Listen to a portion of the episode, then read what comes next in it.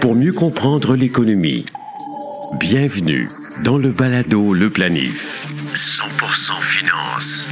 Voici Fabien Major. L'année 2021 a encore une fois été révélatrice au point de vue des innovations. Cette édition du premier balado destiné à la planification de vos finances personnelles et d'affaires remontera aux origines de l'expression GAFAM avec Isabelle Junot. La firme Invesco est pionnière dans la distribution des FNB indiciels calquant le Nasdaq. Nicolas Gagné et Simon Sainte-Marie seront des nôtres pour décrire le fonctionnement des sous-indices Nasdaq Next Gen et ESG. Pendant qu'il cuisinait ses tourtières, le journaliste techno et innovation Alain McKenna a pris quelques minutes pour nous initier à l'environnement du Metaverse. Si Facebook a changé son nom de société, son sigle boursier pour Meta, c'est parce qu'elle fait partie des nombreux enthousiastes du métavers. Est-ce vraiment une tendance lourde qui bouleversera la technologie du divertissement et des affaires? Le balado Le Planif est partenaire d'InfoBref un nouveau média d'information destiné aux professionnels et aux gens d'affaires. InfoBref vous offre l'essentiel des nouvelles affaires politiques et techno en 10 minutes par jour sous la forme de deux infolettres quotidiennes. Une le matin, l'autre à 16 heures. Elles sont gratuites. Essayez-les. Abonnez-vous à infobref.com. L'acronyme GAFAM sert souvent à désigner cinq géants du Web Google, Apple, Facebook, Amazon et Microsoft. Parce qu'elles dominent complètement les marchés technologiques, ces entités sont perçues par beaucoup d'investisseurs comme un indicateur de la santé du secteur. Lorsqu'elles performent bien, c'est signe que les entreprises technologiques en général vont bien. Ces cinq compagnies sont les grandes gagnantes de la révolution numérique du début du 21e siècle, ayant réussi à s'immiscer dans pratiquement toutes les sphères de l'expérience du Web. Amazon, Microsoft et Google se partagent 57% du marché de l'info nuagique. Microsoft et Apple contrôlent 95% du marché des systèmes d'exploitation pour ordinateurs de bureau, tandis qu'Apple et Google sont les seuls joueurs pour celui des téléphones intelligents. Google Chrome et Microsoft Edge représentent près de 80 du marché des navigateurs Web. Google avec Gmail, Microsoft avec Outlook Hotmail et Apple avec Mail gèrent 85% des services de courriel. En 2020, la moitié des applications les plus téléchargées appartiennent à Google, Google Meet et Facebook, WhatsApp, Facebook, Instagram et Messenger. Google est le site web le plus visité au monde, générant 70 000 recherches chaque seconde. De 2010 à 2019, les GAFAM voient leur capitalisation boursière exploser de plus 331% pour Microsoft à plus 1348% pour Amazon. Même si Facebook n'entre en bourse qu'en mai 2012, sa croissance se chiffre à plus 454 en 2021, la capitalisation boursière de ces cinq sociétés représentait plus de 20% de l'indice SP500 en entier, composé des 500 plus grandes entreprises américaines cotées en bourse. Le Palado Le Planif. Actualité financière. Voici Fabien Major. Alain McKenna est avec nous. Il est journaliste, autant dans l'automobile, le numérique, l'innovation. Il écrit pour Le Devoir, Info Bref, Protégez-vous. Il est aussi podcasteur du balado Une tasse de tech et collaborateur au podcast Ça tient la route au 985 FM. Bonjour Alain, merci d'être avec nous. Fait plaisir. Salut Fabien. Alors, on veut t'entendre sur quelque chose qui revient très souvent dans les conversations et aussi dans les nouvelles, ce qu'on appelle le métavers ou metaverse. Pour euh, moi, je mhm. comprends que c'est un, univers un peu virtuel. Ça a l'air c'est la grosse tendance quand Cathy Wood, qui est une gestionnaire fondatrice de Arc Investment, mentionne que c'est un marché de plusieurs trillions en français, quelques billions ou des, des milliers de milliards. Il y a quoi étonné. Qu'est-ce que tu en sais euh, de, ce métavers, Alain? Ben, si ça vaut des, billions, c'est dans le futur, parce que pour l'instant, ça vaut pas ça. Euh, chez Facebook, ça vaut, je pense, l'équivalent de 10 milliards de dollars par année, ce qui prévoit investir dans le, dans le projet de développer cet univers. Euh, et là, évidemment, c'est un univers numérique, c'est un environnement immersif. c'est à ne pas confondre avec, parce qu'il existe différentes formes d'univers numérique, n'est-ce pas? Euh, mais dans ce cas-ci, euh, le métavers, le mot métavers vient de la science-fiction, vient d'il y a 40 ans dans les premiers livres de science-fiction qui abordaient la question, mais ça a été repris par Facebook surtout, qui été renommé Meta il y a quelques semaines, justement pour se positionner par rapport à ça. Euh, et dans le cas de Facebook, donc cette espèce d'environnement numérique-là prend la forme de ce qu'on voit quand on enfile des casques de réalité virtuelle comme le sien, l'Oculus, l'Oculus Quest, qui est la plus récente version de son casque euh, de réalité virtuelle grand public. Donc, c'est un environnement très immersif où l'image et le son sont combinés. On a une vue en trois dimensions d'un monde qui reproduit le monde réel, euh, mais dans un monde numérique. En ce moment, évidemment, c'est très axé sur le jeu vidéo. Euh, les premiers, évidemment, comme bien des environnements numériques, les premiers utilisateurs sont les plus jeunes qui utilisent ça pour jouer. Donc, il y a beaucoup de jeux. Il y a aussi des environnements de, appelons ça de productivité, on veut, guillemets. Là. Euh, Facebook pousse fort depuis quelques mois avec des environnements sous une autre, une autre bannière qui s'appelle Horizon. Euh, ils ont d'ailleurs, il y a quelques jours, lancé au Canada ce qui s'appelle Horizon Worlds. Donc, c'est un environnement dans lequel on pourrait collaborer, pas nécessairement dans un contexte de jeu, mais même dans un contexte de travail où des, des collègues de travail qui sont, en, qui sont à distance pourraient se réunir virtuellement dans un seul et même endroit. Euh, euh, euh, en fait, Facebook imite un peu Microsoft et promet une nouvelle génération de son casque qui va, qui va faire de la réalité mixte. C'est-à-dire qu'il va avoir cet environnement virtuel-là auquel va s'ajouter des images tirées de notre environnement immédiat, environnement réel, euh, à travers des caméras ajoutées au casque. Et là, on pourra ajouter dans un environnement de réalité virtuelle des éléments très concrets autour de nous. L'exemple le plus évident, il est déjà en, bêta chez Facebook, c'est que, par exemple, on serait dans un bureau, une salle de conférence virtuelle où il y aurait un bureau virtuel qui reproduirait à peu près les dimensions de son, de son propre bureau réel et sur lequel on verrait une espèce de, de, carré découpé où là, il serait reproduit notre poste de travail, notre ordinateur personnel à nous pour vrai physique, mais en image par-dessus. Et là, on pourrait interagir avec des collègues de façon virtuelle, mais avec son propre ordinateur dans l'image. Donc, on saurait où on mettrait les doigts si on prend des notes sur son clavier, des choses comme ça. Et ça, c'est de la réalité mixte. Et ça, ça incarne les, premiers, les premières étapes, en fait, du métavers que voit Facebook. Euh, on parle de métavers à cause de Facebook, mais Microsoft a sa propre solution. Apple s'en viendrait avec sa propre solution aussi de lunettes à réalité augmentée, réalité virtuelle. Euh, tout l'environnement, tous les grands joueurs du numérique ont un œil là-dessus et c'est évidemment, euh, comme tu le disais en entrée de, de segment, on voit beaucoup de potentiel d'affaires dans ce créneau-là, mais c'est dans le futur. Donc, on ne sait pas. Évidemment, les, enthousiastes, comme on dit en anglais, vont être très heureux si ça se produit, mais on ne sait pas encore si ça va se produire. C'est possible, mais c'est aussi tout à fait impossible. C'est-à-dire que les probabilités vont dans les deux sens en ce moment. Il n'y a, pas de, a pas de signe précurseur apparent que ça s'en vient. Mais quand on pense à Republic Realm qui a acheté pour 4,3 millions de dollars un terrain qui n'existe pas. Quelques mhm. semaines auparavant, c'est un bateau encore là dans le métavers qui s'est vendu euh, près de 800 000 dollars. Mais, mais euh, à part le coût de pub, euh, quelle peut être l'utilité d'acquérir des biens carrément virtuels? Ben, c'est une économie numérique. C'est, on le voit là, depuis un an, mais ça fait plus longtemps. là, on a vu les, bon, les, devises numériques qui existent, le Bitcoin et tout ça. On a vu des, les NFT qui sont des outils d'authentification. C'est comme un notaire pour les actifs numériques. Dans le fond, ça certifie des choses qui sont pas tangibles. Euh, il y a plein d'éléments comme ça qui se structurent autour de l'économie numérique. Et là, ce qui manque, c'est un environnement 100% numérique qui reproduit le monde réel pour s'attacher à ça. C'est la logique derrière ça. Donc là, on se dit, bon, bon ben, les, éléments, les éléments se mettent en place, donc ça s'en vient. Euh, il faut pas, faut pas oublier qu'il y a quoi, une dizaine d'années, il y a un environnement plus ou moins euh, métavers, métavers, il faut, trouver l'objectif, mais qui, reproduit un peu ce concept qui s'appelle Second Life, qui a vu le jour. Oui, 2006 euh, Second Life, qui on dirait que c'était la, prolongation de SimCity. Et, rappelons-nous bien que ça a été un boss, ça a été, ça a été une bulle, ça a duré un certain temps, et il y avait, tu sais, je me rappelle, TELUS avait une boutique virtuelle dans Second Life, il y avait vraiment des entreprises qui avaient sauté dans l'affaire, mais c'était encore là, ça a duré un an ou deux, et ça, ça Second Life existe encore. Il existe des environnements comme ça encore, mais ils sont, sont, ils sont en marge. On n'en parle plus beaucoup. Donc, relancer cette notion-là, c'est pas nouveau. C'est peut-être au goût du jour. Évidemment, euh, Facebook, de son côté, pousse fort parce qu'ils ont intérêt à changer la discussion, parce qu'on parlait de Facebook différemment il y a trois mois. Là, on parlait des questions de euh, les données privées, la façon dont ils gèrent, la relation qu'ils ont avec leurs utilisateurs, surtout les plus jeunes. Bon, euh, fait qu'en parlant de réalité virtuelle, whoop, ça change la conversation. Mais euh, rien n'est dit que ça va durer. Ça pourrait, dans deux ans, ça pourrait ne pas fonctionner.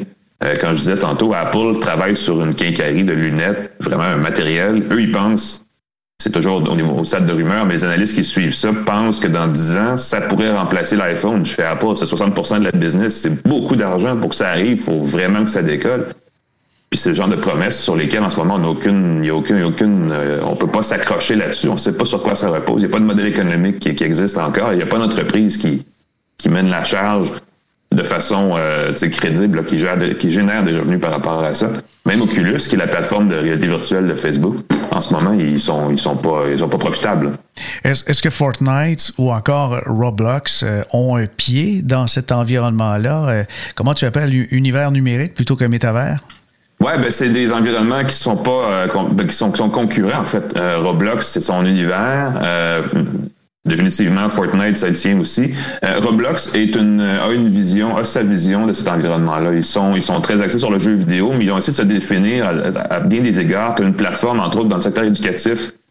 On est, on est l'école numérique de demain où on peut se réunir en, en téléprésence, plus ou moins, et faire vraiment, comme l'école le fait aujourd'hui, mais sans avoir à se rendre sur place dans un bâtiment. Ils veulent, ils veulent attaquer tous les espèces de secteurs de la société comme ça et offrir une expérience numérique immersive pour remplacer ça. Roblox a sa version, Fortnite a sa version. Fortnite ont fait des, concerts en direct dans leur environnement avec des artistes qui étaient numérisés et qui étaient sur place en direct. Et il fallait payer avec des sous de Fortnite.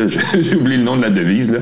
Mais tu sais, il y, a comme. Et là, tranquillement, on voit des modèles qui émergent, mais ça reste encore assez marginal. Sauf que sur un horizon de 10-15 ans, tu as la nouvelle génération de jeunes qui, eux, sont déjà dans Fortnite, sont déjà dans les jeux de Roblox, sont déjà dans cet environnement-là, qui deviennent les adultes et la génération qui consomme en, plus grande partie, donc la génération de consommateurs dominants. Et c'est peut-être eux qui vont définir aussi ce que sera le métavers, mais ça, c'est dans une dizaine d'années. Mais métavers, donc, euh, ce n'est pas un seul site, ça reste à être défini. Facebook tire de son côté. Euh, euh, je, lisais des, marques, des noms qui me disent rien, comme Decentraland. Ça, ce sont des, sites où on peut magasiner des NFT ou encore euh, se créer son univers? Ben, le Decentraland, je pense que c'est la version open source d'un univers comme celui-là. Là. C'est, euh, c'est un truc où tu vas, puis t'es, en tout cas, mais, c'est, un, un avant-goût, puis il n'y aura pas de monopole. Euh, Facebook, c'est un réseau social, il existe Twitter, il existe, il existe d'autres, d'autres environnements. Si on imagine qu'une seule entreprise va créer un seul environnement auquel vont se greffer tous ses, tous ses concurrents, euh, on a beaucoup d'imagination parce que je le vois. En tout cas, personnellement, je pense pas que ça va arriver. Je pense pas que les personnes vont va, imaginer qu'il peut exister un seul environnement numérique dans lequel tout le monde euh, va, se greffer ou tout le monde va avoir une présence ensuite. Euh, ça soulève un paquet d'autres questions du côté social, parce qu'on parle beaucoup du jumeau numérique à partir de là où on va se créer un, cette deuxième, une deuxième personnalité mm-hmm. numérique qui est, qui est la nôtre, mais sur les réseaux euh, numériques. Puis là, ben, c'est un autre genre de débat parce que ce, jumeau-là, il vit comment, il, il réside où, qui l'héberge? Euh, encore cette semaine, on a fermé plein de sites au niveau du gouvernement parce que des outils open source que tout le monde utilise sont pas fiables. Et là, tout d'un coup, on se dit, ah, on, part de ça, il faut se rendre à un monde où euh, toutes nos opérations, toutes nos activités reposent sur ces outils numériques-là. Je pense qu'il y a un gros bout de chemin à faire euh, que chacun va faire de son bord, puis il va avoir une concurrence de plateformes et de solutions, puis ça va être, ça va être un beau, un beau petit bordel si c'est pour se développer comme c'est parti en ce moment. Euh, en t'entendant, Alain, euh, je comprends que tu n'es pas aussi chaud que Cathy Wood dans ce qui concerne les investissements dans le métavers. C'est pas tout de suite un incontournable. Ben, je parlais aux analystes euh, suite à l'annonce de Facebook par rapport à sa création de son métavers, son changement de nom, puis tout ça. Puis eux, ils le voient plus comme un. On croit en Facebook en dépit du fait qu'ils mettent des sous dans le métavers. Donc, c'est vraiment une question de, Ça dépend du point de vue. À, court, à très court terme, Facebook n'est pas en train de faire de l'argent avec le métavers. Ils sont en train d'en dépenser. Donc, effectivement, c'est pas une source de revenus. Peut-être que dans cinq ans, ça va avoir changé. Peut-être qu'on est à deux générations de casques de réalité virtuelle de vraiment voir ça éclair. Mais pour l'instant, il n'y a, pas, a pas de marché, il n'y a, pas, a pas de. Il y a de la business, mais elle est très marginale, puis elle n'est pas encore en. Je veux dire, le, fameux effet, souvent on parle d'effet hockey stick là, dans l'investissement de risque, mm-hmm. où à un moment donné, ça décolle de façon très prononcée. On n'est on pas encore là. On, est pas on est en très mince croissance depuis quelques années, mais pas. C'est incomparable le nombre de gens dans les. Je pense qu'il y a quelque chose comme 17 millions de casques en circulation dans le monde qui donnent accès à des environnements virtuels. Euh, c'est rien à côté du, nombre de personnes qui sont sur Facebook ou qui sont même dans les plateformes de jeux vidéo, d'Xbox, peu importe. Donc, on n'est pas encore rendu là, vraiment pas là. D'accord. Alors, ça figure pas tout de suite dans ta liste des 100 choses à savoir absolument en 2022. Mais étant donné que tu es l'auteur de ce livre, puis que je trouve que c'est une super belle idée cadeau pour euh, les fêtes de 2021, euh, qu'est-ce que ça contient? Donne-nous un, petit peu un aperçu de ces 100 choses à savoir absolument. Ben, c'est des choses à savoir. C'est pas nécessairement des choses qui vont arriver. Je parle un petit peu du métavers sans utiliser ce mot-là parce qu'il existe, comme je le disais, des environnements, des fabricants aussi de, produits qui, qui font des, des, accessoires pour vivre dans ce monde-là de façon plus, plus concrète. Euh, mais ce sont 100 éléments d'information, 100 choses euh, qui m'apparaissent intéressantes dont on va parler l'année prochaine. Euh, mais je l'ai déjà dans le livre, donc si vous voulez en parler avant tout le monde, ça suffit de mettre la main sur le livre, n'est-ce pas? euh, mais ça va dans tous les sens. On parle évidemment un peu de techno, d'innovation, mais il y a du sport, il y a du cinéma, il y a plein de trucs là-dedans. Euh, des choses de fun, des choses intéressantes, des choses intrigantes. Je parle beaucoup d'énergie. Euh, de santé, d'alimentation. Euh, je parlais avec quelqu'un cette semaine qui me disait ça sonne vraiment comme un livre qui propose des solutions simples à des problèmes parce que ça, on peut être facilement très négatif, très déprimé avec tout ce qui se passe dans l'actualité en ce moment. Euh, mais on oublie souvent qu'il y a beaucoup de gens qui voient des, qui trouvent des solutions, en tout cas qui cherchent pour trouver des solutions à ces problèmes-là, et que si on n'en parle pas assez, les solutions, ben, on les oublie, mais là, elles existent et il y en a et on peut sauver, euh, on peut régler un paquet de problèmes euh, si on sait, si on sait comment le faire. Et dans le livre, ce sont 100 choses à savoir qui justement se permettent à réfléchir sur des solutions à des problèmes qui sont dans l'actualité en ce moment. C'est aux éditions Guy Saint-Jean, mais c'est la deuxième fois que tu le fais. Hein. Je crois que tu, tu avais déjà fait un livre similaire. Oui, ben l'an dernier, j'avais, ça va arriver en 2021, ce, que, ce qui finalement, j'ai la note de passage, j'ai pas fait le décompte exact, mais j'avais au moins, j'avais 100 choses là-dedans qui étaient prévues cette année. Et puis euh, avec la bon avec la, il n'y a jamais autant de volatilité dans, dans tout avec la Covid et tout le reste. Donc c'était un pari assez assez fou de promettre 100 choses, mais il en est arrivé euh, plus que plus que 60 Il faudrait je ne compter exactement, mais euh, c'est un peu le prolongement, mais justement parce qu'il y a une différence entre des choses à savoir et des choses qui vont arriver. Un journaliste collé sur l'innovation comme toi, Alain, est-ce que ça a été difficile de trouver 100 choses ou tu aurais pu en faire beaucoup plus, tu aurais pu en écrire beaucoup plus? Ah, j'aurais pu, je m'en suis gardé pour l'édition de 2023. Il y en a beaucoup de choses. Euh, c'est une combinaison de choses. Je fais beaucoup de recherches auprès de ce qui se fait dans les universités, auprès des entreprises, dans les labos d'R&D, des choses comme ça. Des choses qui sont pas nécessairement commercialisées ou qui n'existent pas concrètement en ce moment. Et de ça découle non seulement des, euh, des produits ou des technologies ou des innovations, mais aussi des réflexions sur des sujets. Euh, J'ai une page où je parle de que, à quelle heure boire son café pour ensuite en tirer le meilleur profit quand on fait de l'exercice pour perdre du poids. Des affaires comme ça qui sont pas, c'est pas, c'est, comment on peut trouver ça? Ben, des chercheurs sont, à travers différents projets, sont tombés sur une combinaison de sujets qui étaient ceux-là. Et ça donne une étude super intéressante sur justement l'alimentation par rapport à l'exercice euh, il faut prévoir ces choses-là. Pour, pour les gens qui veulent se garder en forme, ben, c'est des choses qu'on voit dans, ce genre de situation-là qui sont un peu anodines, mais qui viennent d'être découvertes et qui sont très intéressantes. Balado, le planif. Investissement. Deux VP pour le prix d'un. Simon Sainte-Marie, CFA, VP spécialiste de FNB, et Nicolas Gagné, vice-président régional chez Invesco Canada. Bonjour, messieurs.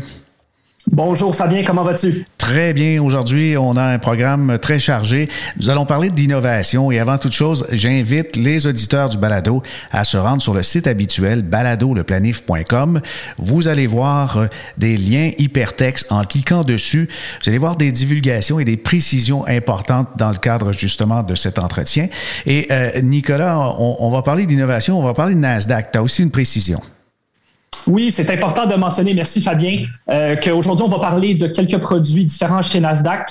Euh, qu'on est autorisé ici chez Invesco Canada euh, à en faire l'utilisation. Donc, on va parler plus spécifiquement du Nasdaq, du Nasdaq 100 Equal Weight, puis du Nasdaq Next Generation. OK, c'est parfait. Alors, on revient justement à ça. Invesco, messieurs, distribue le fonds négocié en bourse QQC. Depuis quand les, investisseurs peuvent l'obtenir et qu'est-ce que ça contient, le QQC ou QQC en français?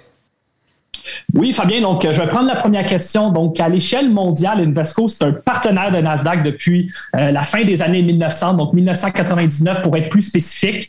Puis au Canada, nous avons lancé euh, le Nasdaq 100 Index ETF, donc le QQC, euh, qui est aussi disponible euh, sous la bannière de QQC.f, qui est couvert en dollars canadiens depuis 2011. Donc, QQC, principalement investi dans les 100 plus grandes sociétés non financières selon la capitalisation boursière cotée sur le Nasdaq. D'accord, d'accord. Donc, le Nasdaq, c'est une bourse différente du NYSE, qui est le New York Stock Exchange. Alors, sur le Nasdaq, il y a un indice qui est très, très populaire, mais pourquoi dit-on qu'il est lié à l'innovation? Euh, salut Fabien, c'est Simon. Je vais prendre cette question-là. Euh, la clé de l'innovation, c'est vraiment la recherche et le développement. Les, indices du Nasdaq euh, sont vraiment des moteurs d'innovation parce que les entreprises qui constituent l'indice investissent massivement dans la recherche et développement. Donc, dans le passé, ces investissements-là, ils ont alimenté la croissance des entreprises. Je vais donner un exemple. En 2020, les investissements moyens en R&D des composants du Nasdaq 100 étaient supérieurs de 3 milliards à ceux de l'indice bien connu S&P 500. En termes de taux de réinvestissement, le Nasdaq 100 réinvestit en R&D à un taux supérieur au S&P 500 par plus de 300 points de base.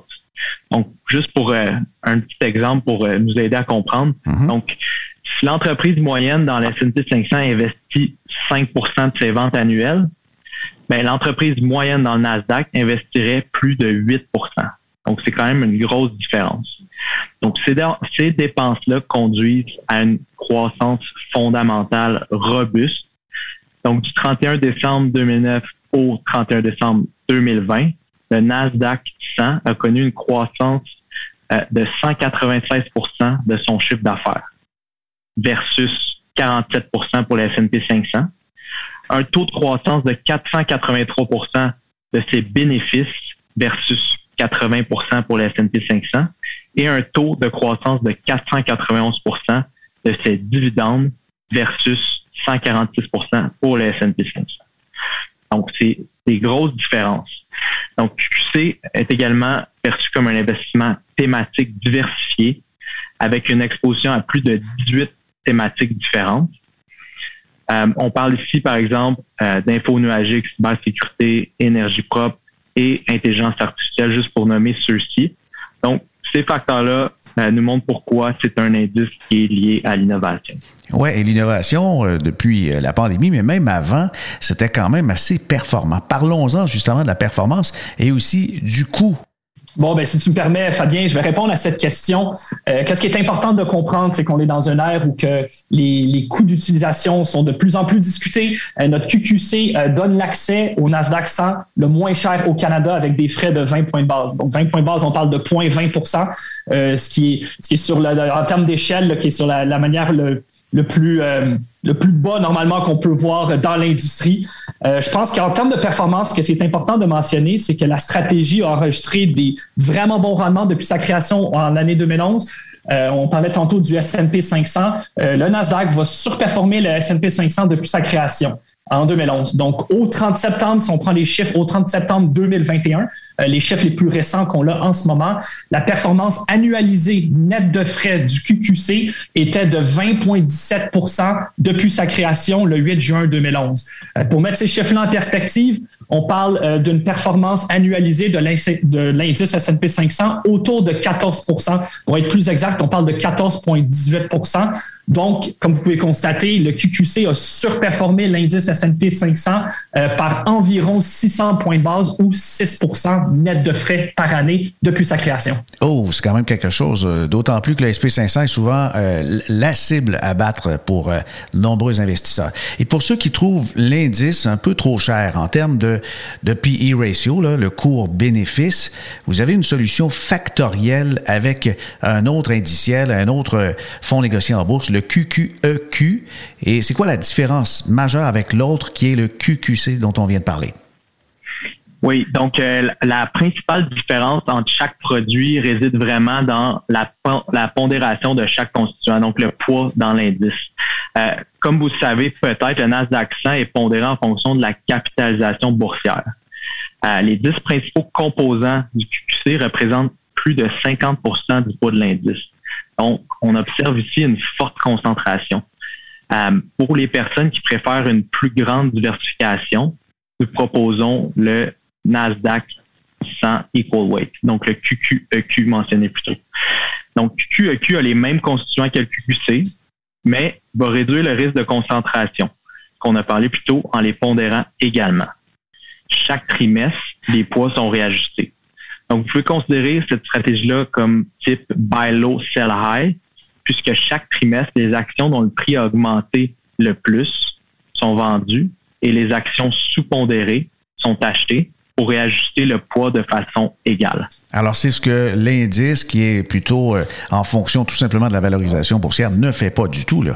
Mais euh, c'est quoi les grands secteurs qui sont couverts justement dans, cet indice qui est, qui est pondéré? Oui, QQC couvre plusieurs secteurs en commençant euh, par l'exposition la plus élevée, là, je vais vous les nommer. Donc, technologie de l'information, bien entendu, les services de communication, la consommation discrétionnaire, les soins de santé, consommation de base, l'industrie et les services aux collectivités. Plus tôt, on a discuté de notre QQEQ. En raison de sa méthodologie, QQEQ a une exposition sectorielle plus équilibrée au même secteur économique. Donc, si vous préférez avoir une exposition sectorielle plus diversifiée, QQEQ pourrait être une meilleure solution pour vous. C'est bien parfait. Et, parmi les, autres sous-produits de l'indice Nasdaq, vous avez récemment lancé un autre qui est le QQJR. Ça, donne bien, c'est comme si c'était le junior de l'autre, là, ou le Nasdaq Next Gen 100 pour nouvelle génération. C'est quoi qui serait différent avec le Nasdaq 100 et le QQEQ, là? Ouais, mais c'est pas mal ça. C'est pas mal le, junior. C'est exactement ça en anglais. C'est pour ça que c'est le QQJR.